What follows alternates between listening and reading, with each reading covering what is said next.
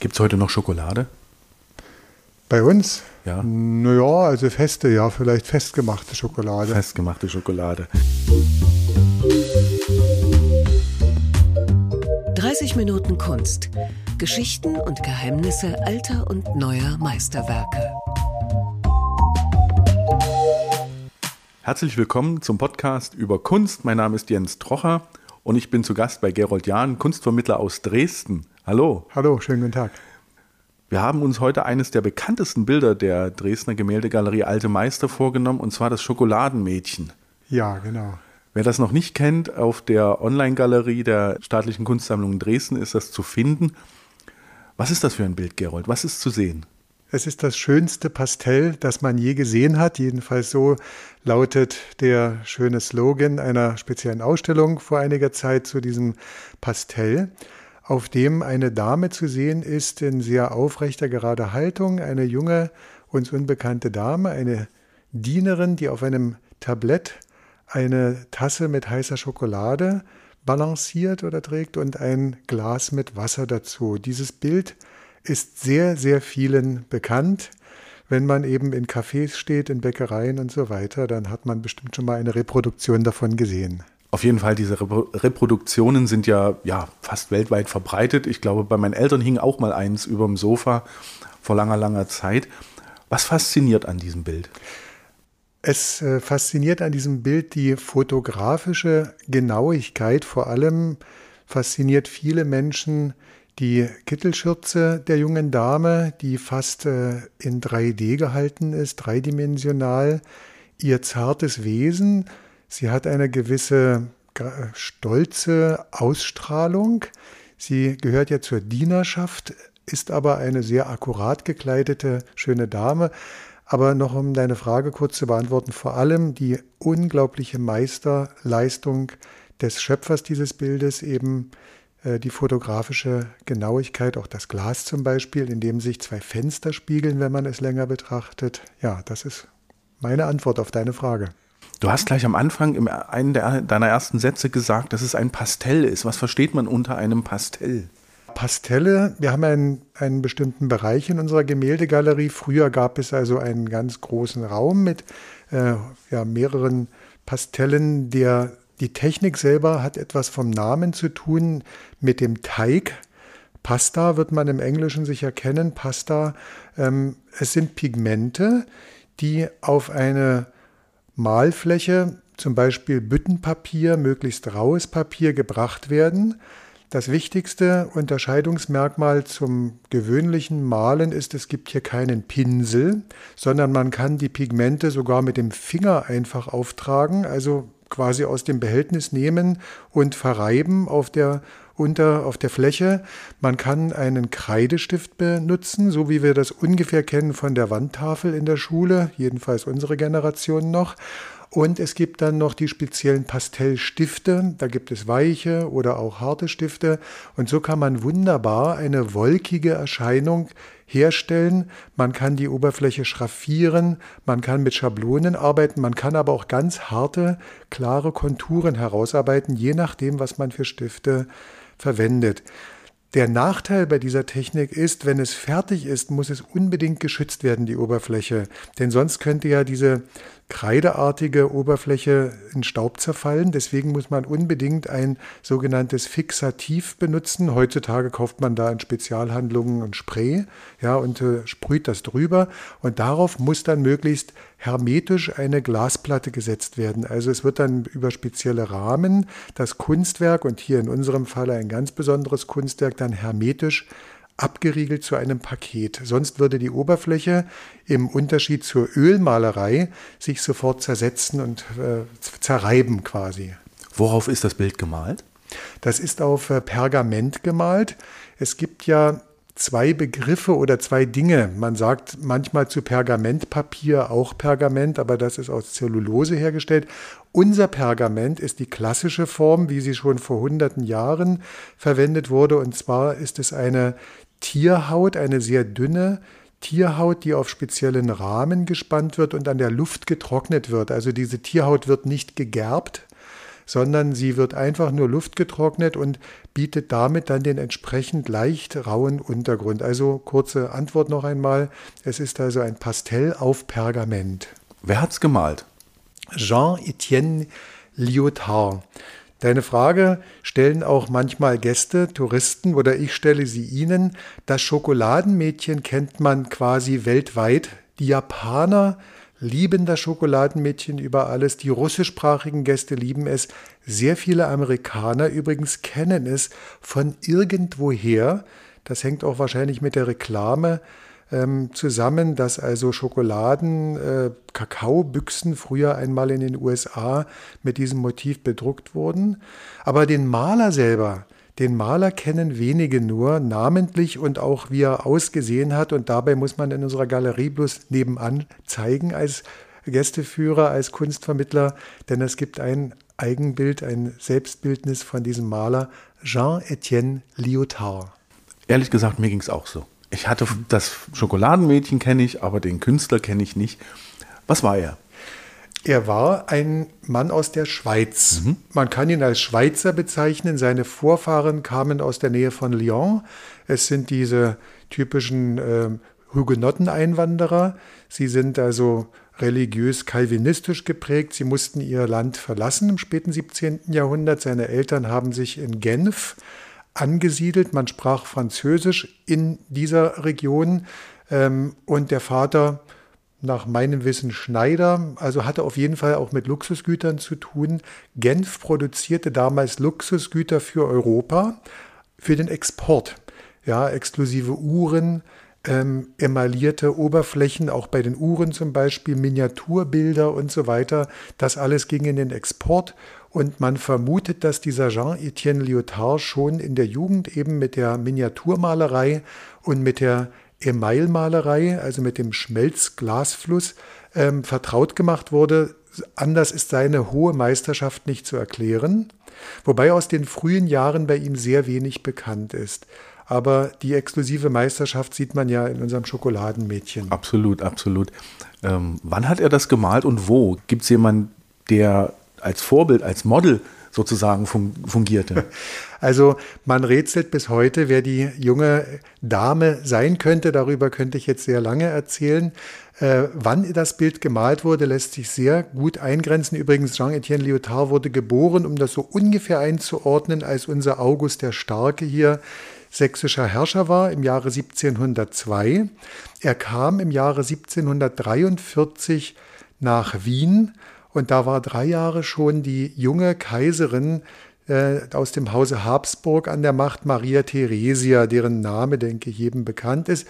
Und im Jahre 1744-45 ist also das Schokoladenmädchen damals unter völlig anderem Namen entstanden. Das kann man sehr klar eingrenzen. 1744, 45 Oftmals bei meinen Führungen durch die Galerie gehen wir dann traditionell zum Schluss zum Schokoladenmädchen und mit einem Lächeln sage ich zum Schluss, das ist unsere jüngste hier, denn die ist nur so ungefähr 275 Jahre alt.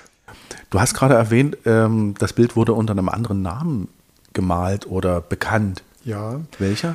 Also der Stubenmensch oder das sogar mit dem Neutrum, mit der äh, sächlichen Form, das Stope-Mensch also das Stubenmensch. Unter diesem Namen ist in Venedig das Bild erworben worden oder beschrieben worden. Und da mag man sich fragen, wie kommt es dazu? Also erst im 19. Jahrhundert ist die heute allgemeingültige Bezeichnung das äh, Wiener Schokoladenmädchen entstanden. Ja, also in Wien ist dieses Wunderwerk der Pastellmalerei entstanden. Ähm, ja, Stubenmensch denn es war eine namenlose, eine der vielen, vielen namenlosen Dienerinnen. Aber wenn man das Internet durchsucht, findet man sofort Antworten, wer das sein könnte. Sogar Namen. Ja, da gibt es natürlich. Und was im Internet geschrieben ist, das wird dann auch zur Wahrheit in Anführungsstrichen, genau wie in Büchern. Das erlebe ich immer wieder übrigens auch von Gästen, die irgendwas im Buch gelesen haben oder im Internet und was gedruckt ist, das wird ja dann auch wahr sein. Also alles das, Quatsch. Ja, naja, alles Quatsch. Äh, es ist gut so, dass die junge Dame für alle Zeiten unbekannt bleiben wird. Ich habe da selber meine Vermutung, woher sie eigentlich stammen könnte. Kann ich ja vielleicht nachher mhm. noch kurz anbringen. Nee, gleich jetzt raus. Oder jetzt gleich. Ähm, Interessant ist, dass sie einen recht äh, hohe Wangenknochen hat und jeder, der sich ein bisschen mit der Wiener Geschichte beschäftigt, weiß, dass also ein Drittel der Wiener Bevölkerung seine Wurzeln in Böhmen hat, im Tschechischen. Und es ist durchaus möglich, dass es eine der zahllosen jungen Damen, ein junges Mädchen ist aus dem Böhmischen. Die junge Dame hat relativ hohe Wangenknochen und es könnte sein, also ein böhmisches Dienstmädchen. Sie trägt eine sogenannte böhmische Haube. Mhm. Also etwas ganz Zartes, Rosanes auf, der, auf dem Kopf. Es ist nicht am Haar festgesteckt, sondern nur auf den Kopf gesteckt von oben eine böhmische Haube. Aber wir werden nie wissen, wer sie wirklich war. Du hast etwas aus dem Internet, sagst du? Es kursierten da so verschiedene Namen, und, aber das. Also ähm, vielleicht die Anna Baldauf. Anna Baldauf ist mir, glaube ich, un, untergekommen. Das, das Nandl, das hm. Nandl, wie man in Wien sagen würde, Nandl Baldauf. Eine wunderbare Geschichte und ich gebe zu, dass ich vor vielen Jahren auch die Geschichte weitergegeben habe weil ich äh, einfach es nicht besser wusste. Da hätte es eine junge Dame gegeben, die dann später tatsächlich einen Grafen von Dietrichstein geheiratet habe, äh, in die exklusive Gesellschaft aufgestiegen sei. Anna Baldauf sei ihr Name gewesen.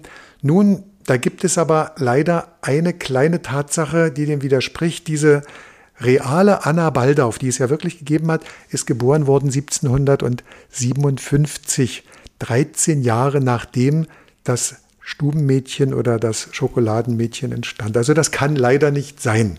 Okay, dann hätten wir die Legende auch ähm, ja, widerlegt. Alle Klarheiten beseitigt. Genau. Ja.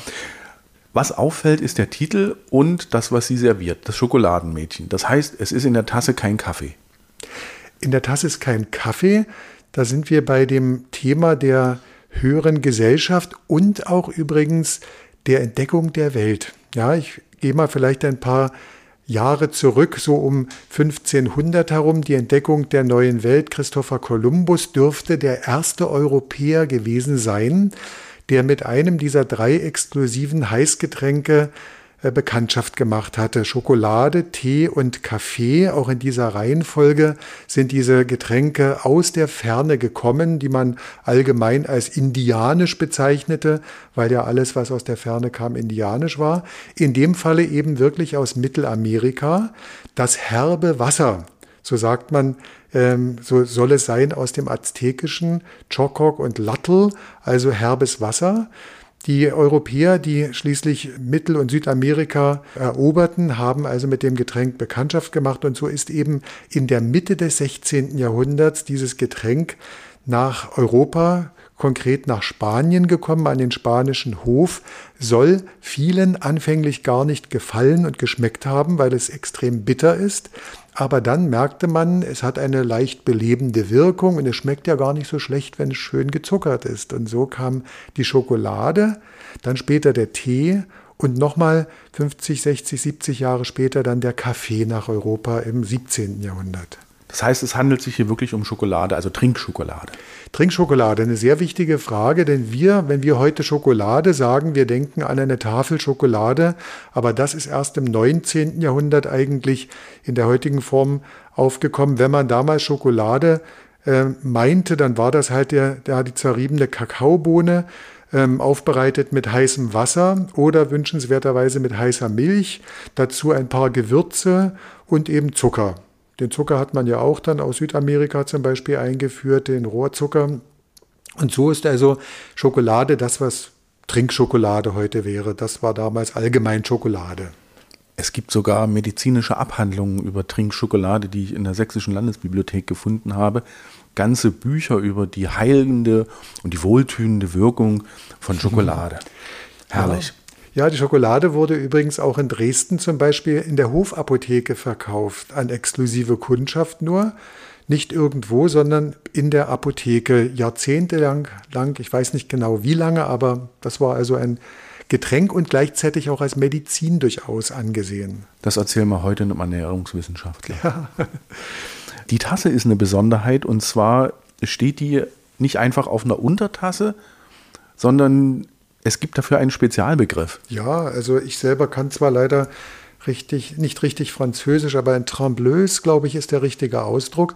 Auf diesem Tablett, das ja so leicht schräg in unsere Blickrichtung getragen wird, wenn man das Bild versucht zu beschreiben. Die junge Dame kommt ja von links anscheinend rein in das Bild und geht rechts heraus, wobei die Frage ist, steht sie oder bewegt sie sich langsam durch das Bild, als ob ein ja, Film kurz angehalten wird, so ähnlich wie beim holländischen Maler Vermeer. Und auf ihrem Tablett stehen, wie gesagt, das Wasserglas und diese Trembleuse, das ist eine Kombination aus Untertasse, dann einem Halterungsring. Dieser Halterungsring kann sein aus Porzellan, es kann ein Metallring sein oder in unserem Falle sieht es so aus wie ein Glasring sogar. Darin eine becherartige, hochwandige Tasse mit einem Henkel, die kann auch, so eine Tasse kann zwei Henkel haben, ähm, damit eben möglichst keines, kein Tropfen von dem kostbaren Getränk auf dem Tablett verschütt gehen kann. Damit ist das Ganze gesichert gegen Erschütterungen. Du hattest schon erwähnt, in dem Wasserglas gibt es Spiegelungen. Ja, und darin zeigt sich die große Meisterschaft von Lyotard, der übrigens exorbitante Preise für seine Bilder erzielte und damit sehr viel Neid sich auch einhandelte. Aber die Meisterschaft berechtigt eben auch die Preise, wenn man sich die Schürze anschaut und eben unter anderem dieses Glas. Denn in dem Glas, wenn man länger schaut, bemerkt man ein bzw. zwei Fenster, die sich darin spiegeln, äh, die anscheinend hinter uns, hinter dem Rücken des Betrachters sich befinden. Also fotografisch genau beobachtet und umgesetzt in einer Meisterschaft, die die Konkurrenz in Europa damals in großes Erstaunen versetzte. Auch Maria Theresia, die Kaiserin, war ja in wenigen Augenblicken Feuer und Flamme für diesen merkwürdigen, exotischen Mann, der in Wien eintraf, weil er eben ja die Bilder malen konnte wie kein zweiter. Du hast gerade erwähnt, exotischer Mann, wenn man sich das Porträt anschaut. Er sieht sehr extrovertiert aus. Er sieht sehr, ja, also er, er, er, ist eine Besonderheit. Ja, ich denke, es ist ja überhaupt auch in, bei den Malern und Musikern, dass man versucht, sich so ein bisschen zu unterscheiden von den anderen, damals wie heute. Ähm, dieser Jean-Etienne Lyotard war eine Zeit in Paris und ist dann über Malta, Sizilien, Malta, Griechenland schließlich an den Hof von Konstantinopel gelangt, ins Osmanische Reich, also ins heutige Istanbul, und hat dort übrigens nicht nur beim Äußeren einen Wandel wohl eingeleitet, sondern auch in seinem ganzen, in seiner Malkunst, denn er hat sich diese Interieurs der osmanischen Maler oder der östlichen Maler angeeignet mit einem hellen Hintergrund, mit einem hellen Fußboden, keinem Schatten eigentlich in seinen Bildern.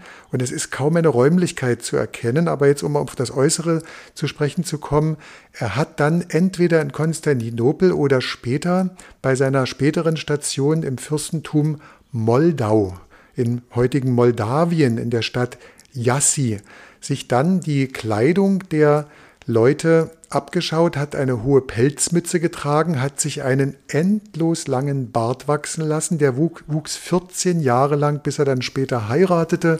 Und wahrscheinlich seine Frau hat dann gesagt, jetzt kommt der Bart ab. Jetzt richten wir uns mal wieder her. Ne? Ja, und äh, wenn man also sein Selbstbildnis anschaut, kommt er doch etwas sehr merkwürdig daher. Und das war sehr gewollt von ihm.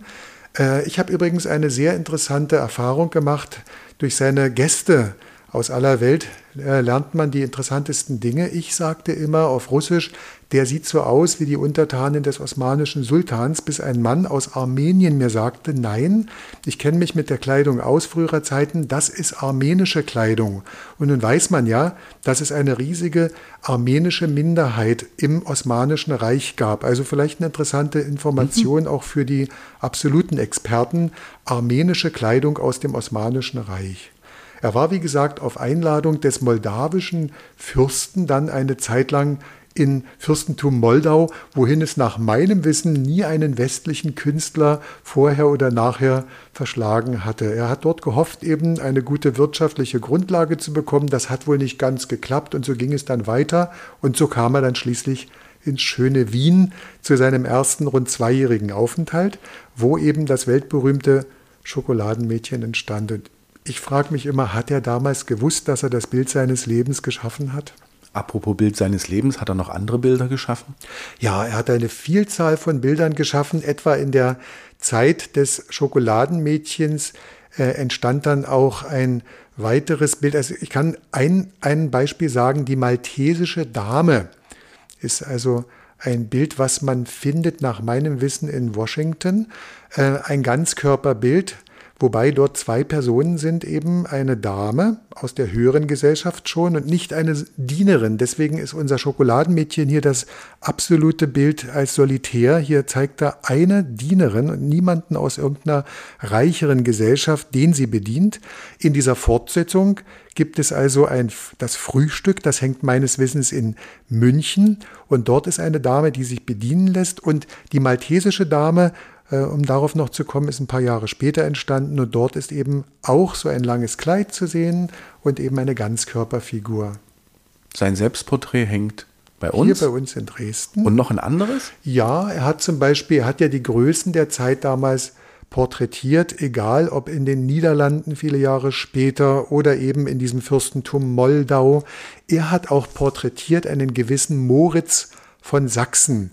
Nicht zu verwechseln mit dem Kurfürsten aus dem 16. Jahrhundert, sondern einem äh, berühmt gewordenen Mann aus dem 18. Jahrhundert, Moritz, ein unehelicher Sohn von August dem Starken mit der Mätresse damals, der Gräfin Aurora von Königsmark, der in die französische Geschichte eingegangen ist, der Maréchal de Saxe, der berühmte General. Und dieser Moritz wurde also von äh, Jean-Étienne Lyotard porträtiert und hat umgekehrt unserem Maler die Tore geöffnet in Versailles, in die höhere äh, französische Gesellschaft. Übrigens ein anderer, Maurice äh, Quentin de la Tour, hat diesen Moritz ebenfalls dargestellt, kann man schön vergleichen in der Gemäldegalerie zwei verschiedene Arten, ihn darzustellen, diesen sächsischen ähm, General oder Marischall. Ja, jetzt ist die Frage, wie kam das Bild von Wien nach Dresden? Es kam gar nicht von Wien nach Dresden. Er hat es in Wien nicht verkauft, obwohl er dort schon, glaube ich, einen sehr hohen Gewinn hätte machen können, einen hohen Preis erzielen können. Er ist aus Wien ähm, aus unbekanntem Grunde, meint man, kurz mal nach Venedig gereist. Nun ist äußerst interessant, dass dieser Jean-Étienne Lyotard einen äh, Zwillingsbruder hatte. Das ist vielen unbekannt, auch Spezialisten recht wenig bekannt. Jean-Michel Lyotard, ein Kupferstecher, der in Wien, äh, der in Venedig arbeitete und man vermutet, dass äh, Lyotard das Bild mitnahm, um es zwei Personen in Venedig zu zeigen. Er hoffte dort auf den Grafen Algarotti zu stoßen, Francesco Graf Algarotti, und er hoffte es seiner Kollegin, Konkurrentin der großen Dame des Pastells, der Rosalba Carriera, vorstellen zu können. Beides gelang. Algarotti also hat im Auftrage des sächsischen Kurfürsten äh, Bilder in Italien angekauft, betrachtet, bewertet, vorgestellt, gekauft und er hat dieses Bild sofort genommen für 120 Zechinen, das war ein exorbitant hoher Preis und dieser Algarotti musste immer auch eine Expertise einholen von anderen Fachleuten. Und da liegt es nahe, er ging dann zu Rosalba Carriera und diese Grand Dame der Pastelltechnik, von der wir viele Bilder in Dresden haben, die als die absolute Könnerin galt und gilt, sie war begeistert und sagte sinngemäß, das ist das schönste Pastell, das man je gesehen hat. Und damit war natürlich der Weg nach Dresden klar. Also 1745 Nochmal die Kurzantwort nach der langen Antwort. Graf Algarotti kaufte es für Dresden und da kam es dann eben in unsere Galerie. Ja, das ist nicht schlecht, nicht schlecht. Das ja. äh, sozusagen ähm, eine Besonderheit an diesem Bild oder an dem damaligen Kaufakt ist ja auch, es war ein zeitgenössisches Bild. Ja, das war nicht üblich, richtig? Da sprichst du etwas sehr Wichtiges an, denn wenn wir heute uns die Bilder anschauen, ich sage einmal, die Nicht-Experten, die sehen dann natürlich, das ist alles alte Malerei wobei die Spanne ja in der Dresdner Galerie bei den alten Meistern vom 15. Jahrhundert bis ins frühe 19. Jahrhundert reicht, aber deswegen nicht zufällig der Name Alte Meister. Ich habe es vorhin schon mal kurz angesprochen. Ich sage immer zum Schluss meiner Führung, das hier ist eine unserer jüngsten, die ist nur 275 Jahre alt, aber jetzt wieder die Kurzantwort darauf, das ganz besondere Verdienst von diesem Algarotti ist, er hat auch dem Grafen Brühl beziehungsweise dem sächsischen Kurfürsten Friedrich August dem Sohn von August dem Starken, diesem sehr kunstsinnigen Mann, moderne zeitgenössische Kunst angeboten. Uns kommt das Bild heute alt vor, aber für die damalige Zeit etwas supermodernes oder gerade entstandenes. Und ich möchte nochmal betonen, das ganz Besondere ist hier beim Schokoladenmädchen, beim Stubenmenschen, wir sehen eine junge, akkurat gekleidete, hübsche Dame, die eine Dienerin ist, also aus einer unteren Gesellschaftsschicht. Und das ist durchaus was ganz Besonderes für die damalige Zeit. So ein Bild hat nicht jeder Kunstagent irgendwo gekauft. Mhm. Eine Besonderheit hattest du schon kurz erwähnt, man sieht kaum Schatten. Ja, die. Mh. Warum ist das so? Oder was ja, ist das Besondere warum? daran? Also normalerweise andere Künstler hätten das Bild in einer ganz anderen Machart wahrscheinlich entstehen lassen. Er hatte eben sich diese Technik oder diese Malsichtweise angeeignet, als er in Konstantinopel und dann später in Moldau war, also Moldawien war, im Fürstentum Moldau. Das heißt, wenig Volumen im Bild, eine eher ja, flache Hintergrundgestaltung, eine helle Hintergrundgestaltung im Gegensatz zu anderen Kollegen und eben kaum Schattenwurf. Und deswegen hat Algarotti dann sinngemäß geschrieben, ein Bild, wie es auch den Chinesen gefallen dürfte. Damit meinte er alles, was fernöstlich ist. Und man muss natürlich sagen, diese Machart, auch das, was wir sehen, nämlich Porzellan in fernöstlicher Art, diese Tasse ist ja vom japanischen Imari-Stil beeinflusst, aber wohl in Europa entstanden. Ähm, das alles faszinierte den Betrachter. Es war etwas Exotisches und damals wurde ja das Bewusstsein immer stärker. Wir leben hier zwar in unserer exklusiven Adelsfamilie in Europa, aber wir sind nicht der Nabel der Welt. Da gibt es andere Kulturen in der Ferne, die sind mindestens genauso interessant ähm, wie unsere eigene Kultur. Und eben ja, sowohl was wir sehen auf dem Tablett als auch der, die Räumlichkeit und diese wenigen Schatten, die sind etwas doch Exotisches, Östliches. Jetzt fragt sich natürlich jeder Dresdner, ist das Meißner Porzellan, was wir da sehen? Ganz interessante Frage. Ähm, ja, ich sage immer interessante Frage. Vor etlichen Jahren noch habe ich einfach gesagt, das dürfte unser Meißner Porzellan sein. Man ist ja stolz in Dresden. Ein bisschen Lokalpatriot. Dass vor gut 300 Jahren hier das Porzellan für Europa unabhängig vom fernen Osten entwickelt und erfunden wurde und 1710 Meißen begann zu produzieren. Man findet auch in vielen Publikationen noch Hinweise auf Meißen, eben auf diesen ähm, Stil übrigens, diese Dekoration der Tasse ist also von Japan beeinflusst, aber das, was ich gehört habe, ist, dass vor einigen Jahren Experten wohl eine Tagung dazu hatten und das Ganze mit der Lupe betrachteten und so weiter und man wohl darauf kam, dass es eine Tasse auch aus Wiener Produktion sein könnte und das liegt natürlich auch sehr nahe, denn Wien Augarten ist dann nach Meißen die zweite in Europa gewesen, die ihren Betrieb aufnahm, die es bis heute gibt. Und so kann es durchaus auch eine Wiener Tasse sein. Was auffällt ist, dass das Bild ja nicht einfach bloß so hängt, sondern der Rahmen ist auch unheimlich ja, spannend. Ja, es lohnt sich überhaupt in dem Pastellkabinett oder in dem Raum der Pastelle mal die Rahmen anzuschauen. Denn äh, wir haben ja in unseren Hunderten, also für unsere hunderten Gemälde, ähm, ähm, im Prinzip eine Art von Rahmen, die sich wiederholt in der Galerie, aber die Pastellrahmen haben dann nochmal eine Eigenart. Da gibt es also drei Gruppen von Standardgrößen und für einige Solitäre, für einige ganz besondere Bilder gibt es also auch einzigartige Rahmen und das Schokoladenmädchen bekam ebenso einen Rahmen aus einer Dresdner Manufaktur. Wenn man dort ein wenig sucht, findet man einen Spiegel, eine Perlenkette, findet man eine Art Geldbeutel mit Schlüssel, findet man Strickzeug, also Nadel und Faden und so weiter, Dinge, die für die Dienerschaft wahrscheinlich gedacht waren und als Hinweis eben auf die Dienerschaft ja, der, des Schokoladenmädchens. An dem Rahmen ist das ja, versteckt. Es lohnt sich also nicht nur, so. die junge Dame anzuschauen. Übrigens, in diesem Bild ist unten eine ganz zarte Linie zu entdecken. Also Pergament hat ja meistens eine bestimmte Größe nur maximal. Er hat es also aus zwei Stücken geschaffen. Deswegen ist in dem unteren Bereich, wo die Füße fast beginnen, dort, wo die Schuhe sind, noch eine dünne Linie. Und es lohnt sich wohlgemerkt, den Rahmen genauer anzuschauen, denn das ist ein Kunstwerk für sich. Ah, nicht schlecht, nicht schlecht. Ja. Vielen Dank. Das war das Schokoladenmädchen. Vielen Dank, Gerold, und bis zum nächsten Mal. Gerne bis zum nächsten Mal.